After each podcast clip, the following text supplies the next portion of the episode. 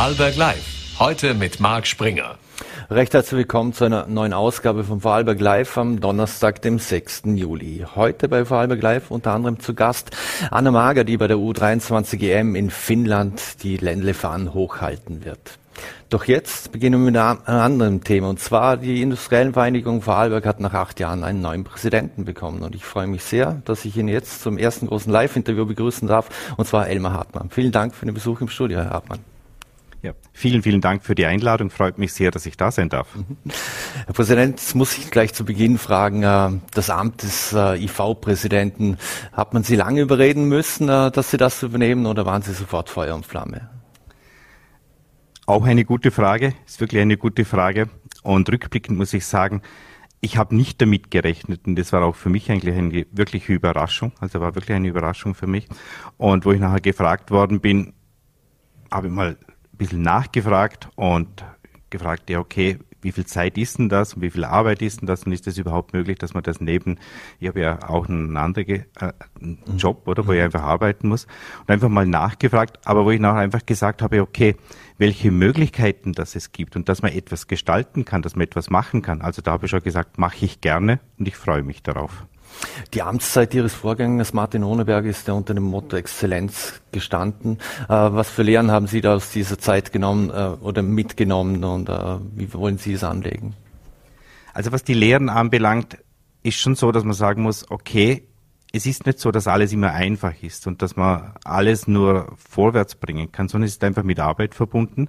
Das Zweite ist, ja selbstverständlich müssen wir was machen und es gibt auch viele Themen, wo wir wirklich einen Handlungsbedarf haben. Also es ist nicht so, dass jetzt alles schön ist und gut ist und alles perfekt ist, sondern es gibt wirklich was zu tun und deshalb auch vom Motto, was wir so ein bisschen definiert haben, ist anpacken, aber auch gestalten. Also wir wollen wirklich was tun. Mhm.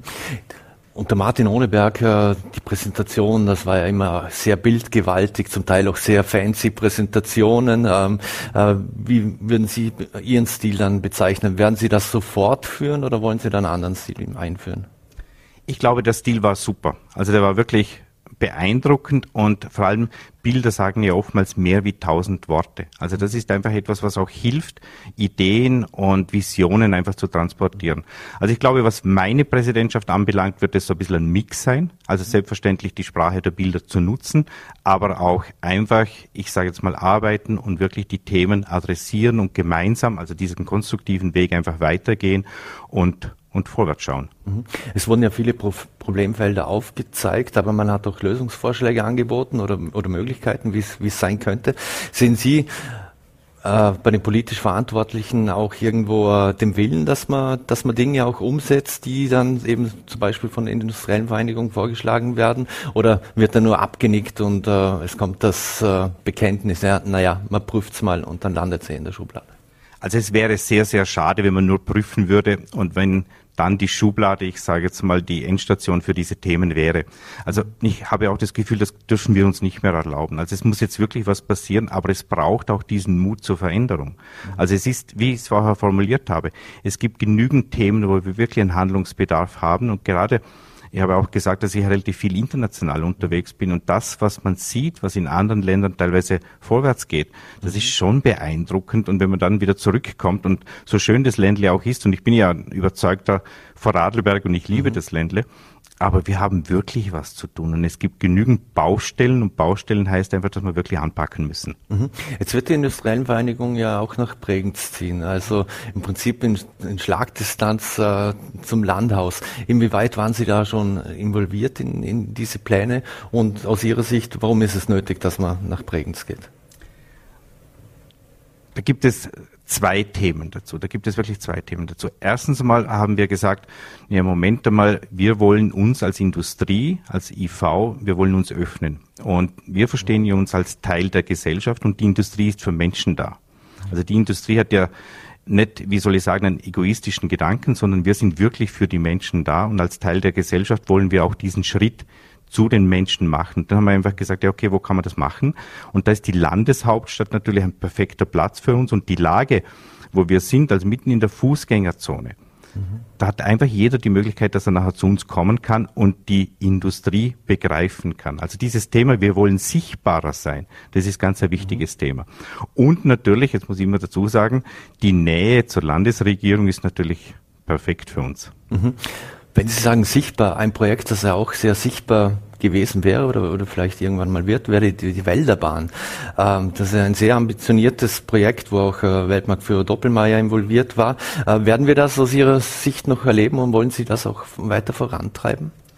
Ich glaube, dass in, also dass Infrastruktur zu den wesentlichen Säulen einer erfolgreichen Standortentwicklung gehört. Und die Wälderbahn kann definitiv ein Projekt sein, wo wir sagen, Moment einmal, da sehen wir tolle Möglichkeiten, da sehen wir viele Vorteile und die Vision ist sicherlich da und wir werden daran weiterarbeiten. Mhm. Wenn wir bei der Infrastruktur sind, äh, wir haben es heute und gestern erlebt, Klimaaktivisten, die demonstrieren gegen Straßenbauprojekte, zum Beispiel die Tunnelspinne in Feldkirch. Am Samstag wird es auch noch eine größere äh, Demo geben in Feldkirch. Die S18 ist eine unendliche Geschichte. Wie herausfordernd ist das für die Industriebetriebe im Land aus Ihrer Sicht? Also meines Erachtens ist es sehr herausfordernd, wirklich sehr herausfordernd. Mhm. So wie ich es vorher auch formuliert habe. Infrastrukturprojekte sind, sind ein wesentlicher Baustein für den Erfolg eines Standortes und wir müssen wirklich da dringend arbeiten. Und, und das, was meines Erachtens wirklich schlimm ist, ist diese permanente Verzögerung. Es kann einfach nicht sein, dass man über viele, viele Jahre über solche Projekte redet, diskutiert und dann aber nicht weiterkommt. Und wenn man dann wirklich mal, ich sage jetzt mal, den Ansatz einer Entscheidung getroffen hat, dass es dann wieder zum Aufschub kommt, das ist einfach schlecht. Mhm. Wir müssen die Entscheidungen treffen, wir müssen sie wirklich forcieren und wir müssen die Projekte weitertreiben. Mhm. Die meisten Unternehmen oder Industriebetriebe in Vorarlberg haben sich natürlich auch äh, der Nachhaltigkeit dazu bekannt und, und verschrieben. Äh, inwiefern wird äh, Nachhaltigkeit der Thema für Ihre Agenda sein? Ich finde Nachhaltigkeit ein extrem wichtiges Thema. Wir müssen uns aber nur bewusst sein, dass es natürlich nicht ohne Industrie geht. Also wir wollen Teil dieser Transformation sein, wir wollen mitarbeiten bei dieser Transformation, wir wollen mitarbeiten bei den ganzen Themen, weil wie gesagt, das ist ein wichtiges Thema für uns und deshalb müssen wir auch hier wieder mitgestalten. Mhm. Jetzt kämpft der Industriestandort Vorarlberg nichtsdestotrotz mit einem Fachkräftemangel. Jetzt gibt es ja auch eine Studie, äh, die besagt, dass die Vorarlbergerinnen und Vorarlberger nicht immer so nett sind, wie wir uns das im Selbstverständnis eigentlich haben. Darum verlassen auch wieder viele Fachkräfte äh, Vorarlberg. Wie bringen wir denn die Fachkräfte nach Vorarlberg, wenn sie, wenn sie herkommen und nicht wieder gehen? Oder also, auch dazu, dass sie bleiben? Das, das ist ein ganz ein wichtiger Punkt. Also wenn man mit den Industriebetrieben spricht, dann ist ja die Thematik nicht mehr nur die, dass man Fachkräftemangel haben, sondern wir haben ja mittlerweile wirklich einen Arbeitskräftemangel. Also das mhm. heißt, es sind Fachkräfte und Arbeitskräfte, die uns einfach mittlerweile fehlen. So, was diese Willkommenskultur anbelangt, lassen Sie mir vielleicht noch einen Satz davor ergänzen. Also es gibt die Möglichkeit, dass wir entweder als Land Vorarlberg selber in der Lage sind, diese, diese Nachfrage zu stillen und das sehe ich im Moment nicht und vor allem nicht mhm. kurzfristig. Das heißt, wir müssen irgendwo im Ausland schauen, ob wir zusätzliche Arbeitskräfte und Fachkräfte finden. Wir haben auch eine Studie gemacht, wir haben eine repräsentative Umfrage gemacht, also nicht nur unter uns Industriebetrieben, sondern wirklich eine objektive repräsentative Umfrage und die hat ergeben, dass eigentlich 70 Prozent der Leute für diesen qualifizierten Zuzug sind.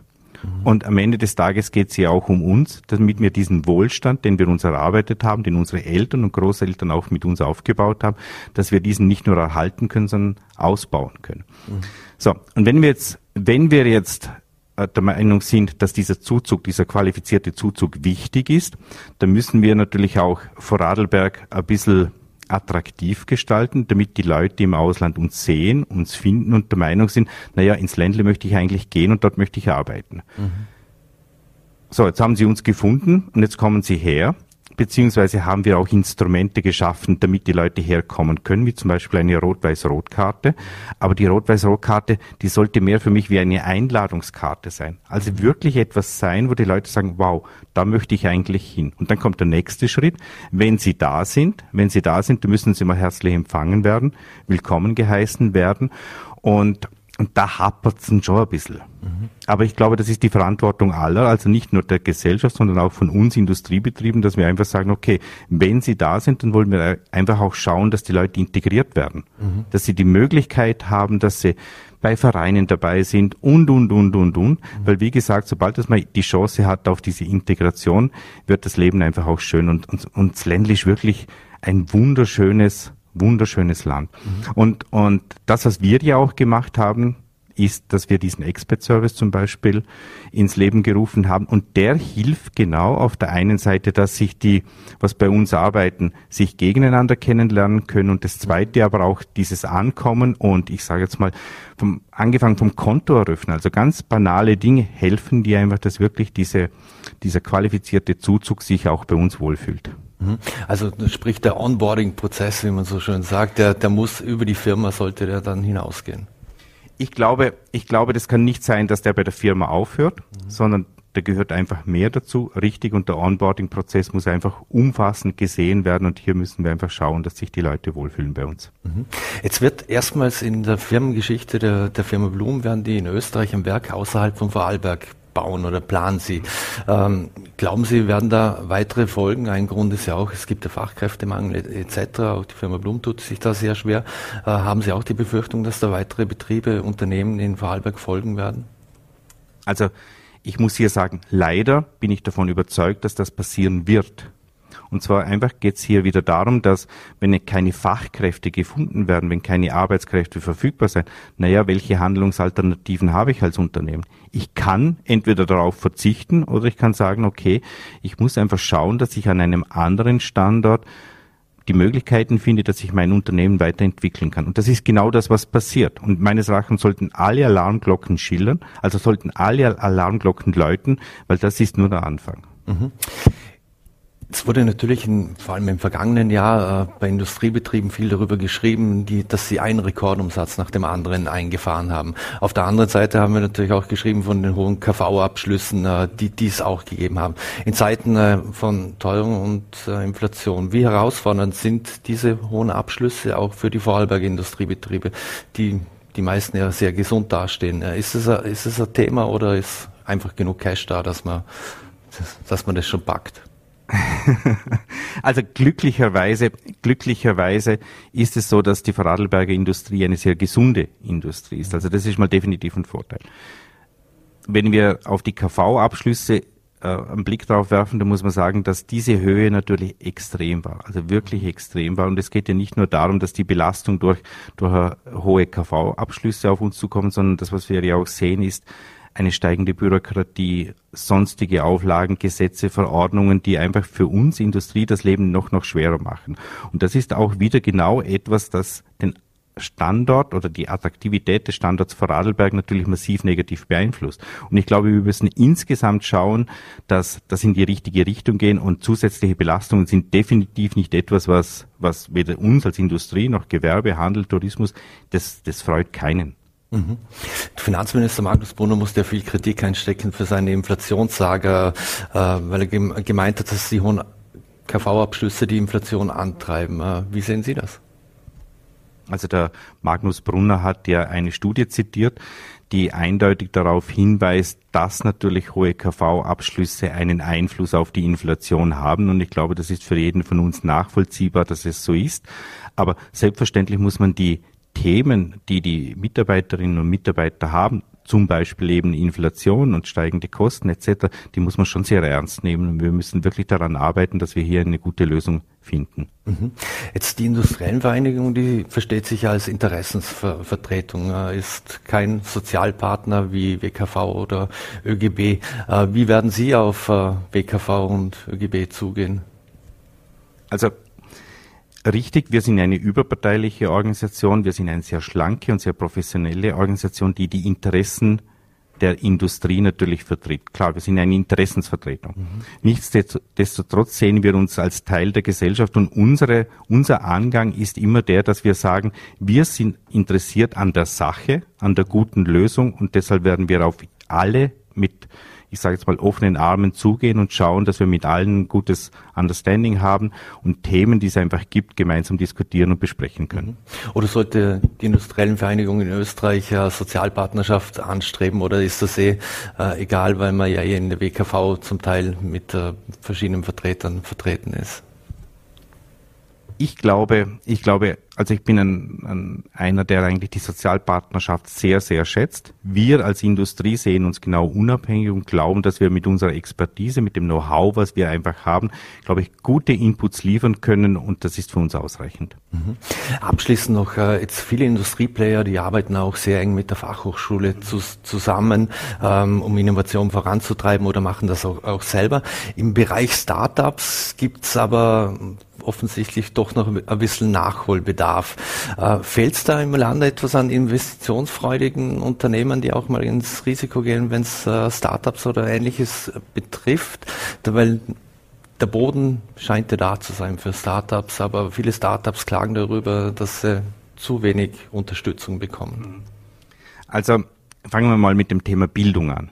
Bildung ist für mich eine der ganz wichtigen Säulen was auch wieder diese Attraktivität des Standards ausmacht. Also wenn es nach mir gehen würde, ich hätte sehr, sehr gerne eine Universität in Vorarlberg und ganz, ganz viele Bildungsinstitutionen, weil am Ende des Tages führt es auch dazu, dass nicht nur die Studierenden da bleiben, sondern dass vielleicht, vielleicht auch Studierende von außerhalb zu uns kommen und dann bei uns bleiben. Also ich glaube, dass, dass das definitiv helfen würde, was den Standard Vorarlberg anbelangt. Was die Startup-Szene anbelangt, ich glaube, wir haben in den letzten Jahren in Vorarlberg sehr, sehr viel gemacht, was die Investitionen, was die Offenheit, was die Bereitschaft und was auch, ich sage jetzt mal, diese, diese Wertschätzung der Startup-Szene ausmacht, gemacht. Selbstverständlich kann man immer mehr machen, aber jetzt muss man sich überlegen, Vorarlberg ist der Bundesland mit etwas über 400.000 Einwohnern. Also das, das ist schon ein bisschen, bisschen limitiert. Aber grundsätzlich die Szene als solche hat sich in den letzten Jahren deutlich verbessert und es gibt ja auch ganz, ganz attraktive Start-ups, die wir in Vorarlberg haben. Mhm. Eine, eine letzte Frage noch, äh, muss ich schon weltpolitisch werden, aber Sie waren ja vor einigen Jahren auch mal äh, Teil einer Delegation, die, die, die in Russland war. Jetzt kennen wir die Situation. Manche Vorarlberger Betriebe, die sind, äh, haben ihre Zelte in Russland abgebrochen, andere sind nach wie, wie vor dort aktiv. Ähm, wie sehen Sie das? Sollte man die einen kriegen auch Kritik dafür, dass sie nur dort sind, die anderen kriegen Kritik dafür, dass sie gehen oder Schulterklopf oder, oder wie auch immer. Äh, wie schätzen Sie das ein? Äh, hat dieser Markt, sehen Sie da Zukunft für den Markt in, in Russland? Ist die Hoffnung so groß, dass sich das kurz bis mittelfristig beruhigen könnte? Also die Situation zwischen Russland und der Ukraine ist natürlich ist eine furchtbare und und man muss einfach mal sagen, das was da passiert, das ist einfach absolut nicht nicht akzeptabel und und, und wie gesagt, wie ich es vorher formuliert habe, wirklich furchtbar. Meines Erachtens ist im Moment die Situation die, dass es keinen Sinn macht, irgendwas zu machen. Nichtsdestotrotz bin ich immer dafür, dass man diesen Dialog nach Möglichkeit offen hält und führt, weil wir müssen daran arbeiten, und müssen wirklich alle meines Erachtens mithelfen, dass, dass man dort zum Frieden kommt. Elmar Hartmann, vielen Dank, dass Sie sich die Zeit genommen haben für Vorarlberg Live. Wünschen alles Gute für die Präsidentschaft der, in der IV Vorarlberg. Danke für den Besuch. Vielen, vielen Dank und danke, dass ich hier sein durfte. Gell? Dankeschön. So, meine Damen und Herren, und wir wechseln das Thema und jetzt wird's sportlich bei Vorarlberg Live. Und zwar freuen wir uns sehr, dass wir Leichtathletin Anna Mager hier bei uns im Studio begrüßen dürfen. Vielen Dank für, für Ihren Besuch. Danke für die Einladung. Frau Mager, am 11. Juli geht es für Sie schon zu U23 EM nach Espoo in Finnland. Beginnt es schon langsam etwas zu kribbeln? Ja, also langsam fängt es schon an, dass man so ein bisschen nervös wird und die Vorfreude stickt immer mehr. Und ja, es ist ein mega cooles Erlebnis, gerade als Einzelsportler auf so ein großes Ereignis zu gehen und mhm. freue mich sehr. Mhm. Sie haben, Sie haben in diesem Jahr ja den Turbo gezündet, wie es äh, vorhin der T-Sport-Kollege Jochen Dünser so schön geschrieben hat. Äh, wie war es denn für Sie, als Sie den Vorarlberger Landesrekord gebrochen haben? Also das Rennen, wo ich den Vorarlberger Landesrekord gebrochen habe, war zum Anfang einfach unglaublich. Wo ich meine Zeit dort bei dem Rennen gesehen habe, habe ich anfangs nicht ganz glauben können, dass ich die Zeit überhaupt gelaufen bin. Aber jetzt im Nachhinein bin ich mega stolz auf die ganze Arbeit, die ich dort gesteckt habe und das Resultat, das sich endlich mal gezeigt hat. Mhm. Und bei der Team-M der, der, Leichtathleten haben Sie zudem den dritten Platz im 400 Meter äh, Lauf erreicht. Gleich das nächste Highlight draufgesetzt. Ja, also die Team-M war sehr überraschend, weil ich anfangs nicht damit gerechnet habe, dass ich die 400 flach rennen werde. Mhm. Aber wo ich, nachdem ich das erfahren habe, war ich zuerst ein bisschen, oder bin ich nervös geworden, was, auf was ich mir da einstellen muss. Aber ich habe den Lauf mega genießen können und die Zeit war nochmal ein richtig cooles Erlebnis. Mhm.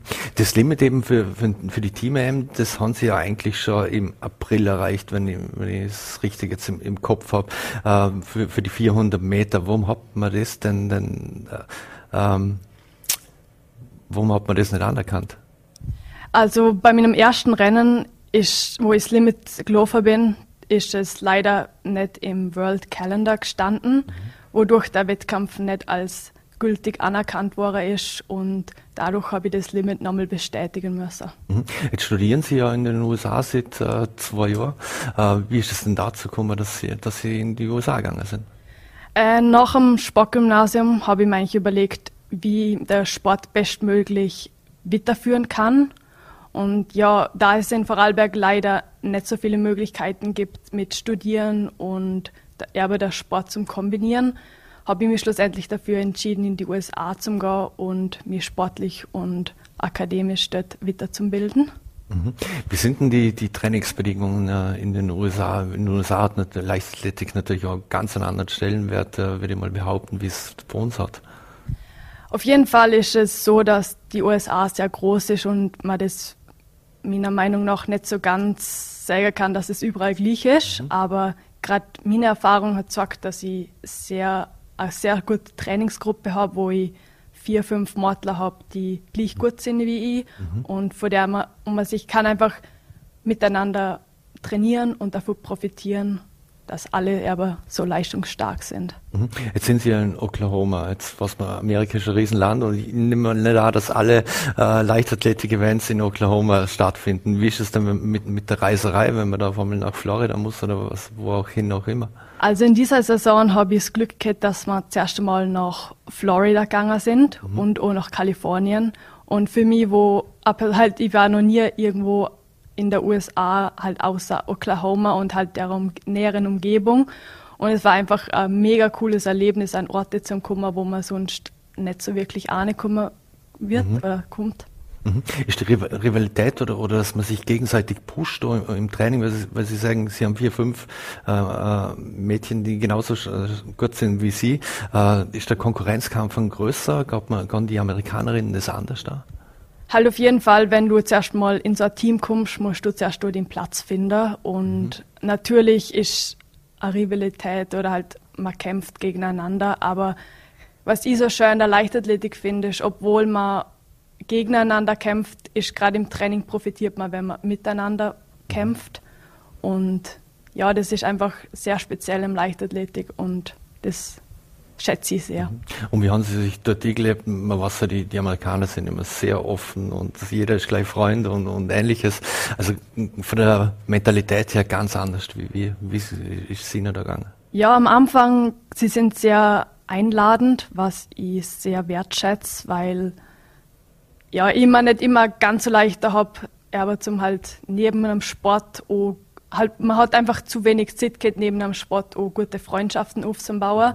Und durch das, dass man eigentlich zusammen studiert, trainiert und lernt, ist es eigentlich eine super Kombination zum auch neben dem Laufsport enge Freundschaften zu machen mhm. und genießt es sehr. Muss man eine kleine Studentenverbindung, wie man das aus den College-Filmen kennt, Alpha, Beta, Gamma, Delta, ich weiß nicht was?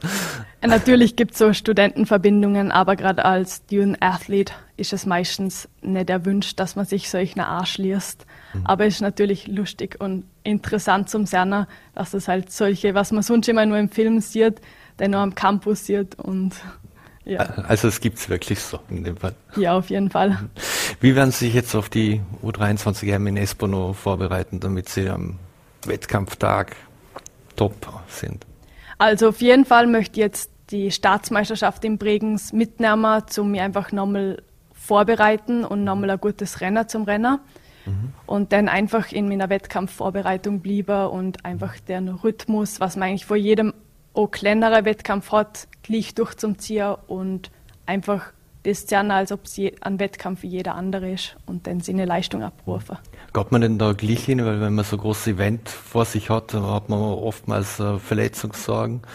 Sind Sie, äh, haben Sie keine Verletzungssorgen im Moment? Nein, Verletzungssorgen da. Ich bin sehr froh, dass ich sehr halt gesund durch die Saison gekommen bin und ich mache mir von dem her gar keine Gedanken, weil's, weil man es schlussendlich kann man eh nichts draus machen oder halt wenn man eine Verletzung hat, dann muss man das Beste draus machen und sich einfach bestmöglich auf den Wettkampf trotzdem vorbereiten. Mhm. Nach den ganzen Topleistungen, die Sie jetzt abgeliefert haben, verspüren Sie da ein bisschen einen, einen Druck oder, oder, sind Sie da ganz locker? Natürlich ein bisschen ein Druck kommt schon auf, wenn man gerade so gute, Le halt gute Leistungen gemacht hat, aber ich persönlich bin eher der Typ, wo es jetzt probiert, um es eher niedrig zum Heben und sagen, es ist ein Wettkampf wie jeder andere und einfach der, hauptsächlich der Lauf genießen und mit Spaß dabei zu haben. Mhm. Abschließend sind ja nicht nur die 400 Meter Grenze, sondern auch 400 Meter Hürden. Ähm, werden Sie das beibehalten oder konzentrieren Sie sich für mittelfristig auf äh, Disziplin? Ja, ich glaube jetzt in, ich habe jetzt die Hürden seit meiner, äh, die zweite Saison jetzt angefangen und es gefällt mir sehr gut. Es ist einfach nur ein bisschen mehr ein Reiz da, wie jetzt zum Beispiel bei den 400 flach. Deshalb denke ich auf jeden Fall, dass jetzt die nächsten Jahre nochmal probiere, was auf der 400 Meter Hürden möglich ist. Mhm. Und im Hinblick auf äh, Finnland, wie ist es, wenn man sie, sie Heimatland aber so ein Riesenevent äh, vertreten darf? Äh, es ist auf jeden Fall eines von den besten Gefühle, wo man hat als Sportler.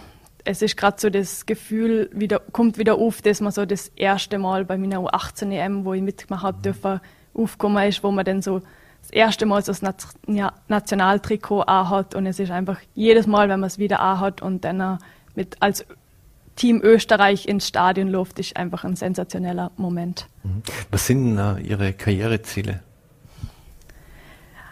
Das ist eine sehr gute Frage. Na, auf jeden Fall möchte ich jetzt die nächsten Saison konstant meine Leistung verbessern und möchte die bei EM, WM und eventuell bei Olympischen Spielen eines Tages mitrennen und ja, einfach schauen, was noch möglich ist im Sport.